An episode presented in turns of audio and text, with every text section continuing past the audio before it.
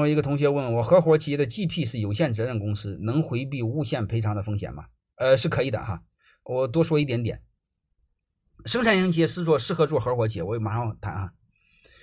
我们通常成立持股平台的时候，就是我们给员工股份的时候，不能直接写到公司章程上，那样万一乱搞的话，你们老板是受不了的。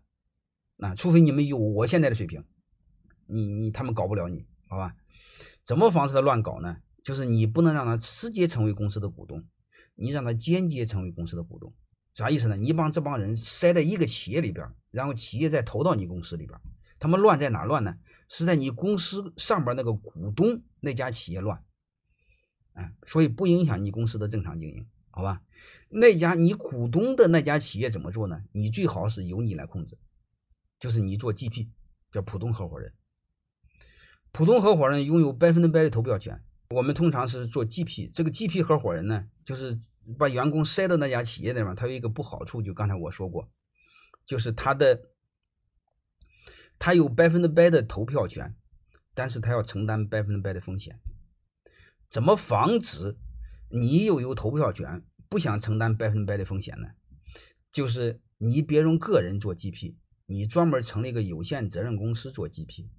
所以这个这个用有限责任公司做 GP，你会发现 GP 承担无限责任，但是呢，承担无限责任的这这个这个这个法人主体它是有限责任公司，这个是不是就规避了？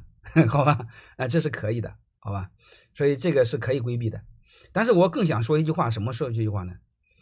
我们本身成立一个员工持股企业，专业中持股叫持股平台、持股企业，它本身没有风险。他你说他有什么风险？假设是你员工投了几百万或投了一两千万投到你企业那个啊，GP 是普通合伙人啊，就是有有投票权的，就你就理解为基金的管理人，剩下的就是土鳖土豪，光出钱不管事儿。你相当于基金的管理人，你给别人打工，但你说了算，但是你捅了篓子承担风险，好吧？你要承担风险，好吧？就就就就这么回事所以我再想说一句话，就是我们嗯持股平台就是专门让员工持股的这家企业本身它是没有风险的。你说它有什么风险呢？你比如他有一千万投到你的企业里边了，他最大的债务、最大的风险就是一千万你给他祸害了。因为这家公司没有任何经营业务，他又不对外合作，又不签合同，好吧？他基本上没有风险。你这个我建议你不要考虑太多，好吧？呃，泰山管理学院的那个 GP 啊，就是我的第二个合伙人，我让他做了 GP 啊，因因为他没有风险，他就几百万投到泰山管理券呢，然后我要求这个这个企业不允许对外做任何业务，所以他的账一年就非常简单，一一年没没什么东西，就每年分红的时候记一下，然后别的任何东西都没有，好吧？他没风险。啊，这是第一个啊，这个不算非法集资，我们要定义哈，什么叫非法集资呢？让员工入股不叫非法集资，非法集资有两个条，都得都得满足。嗯，第一，承诺固定回报；第二，面向不特定群体，好吧，满足一条就可以。你比如你面向社会大众，你都不认识，啊，这个叫叫，还有一个你承诺固定回报。你看你面向你那个做股权激励呢，你面向的是股东，他是特定群体。啊，就面向你的员工是特定群体，是不是这样？这是第一个。还有一个，你承诺固定回报，好吧？我们这个 GP 就从入那个企业，它本身是没有风险啊，所以我们就不用担心啊。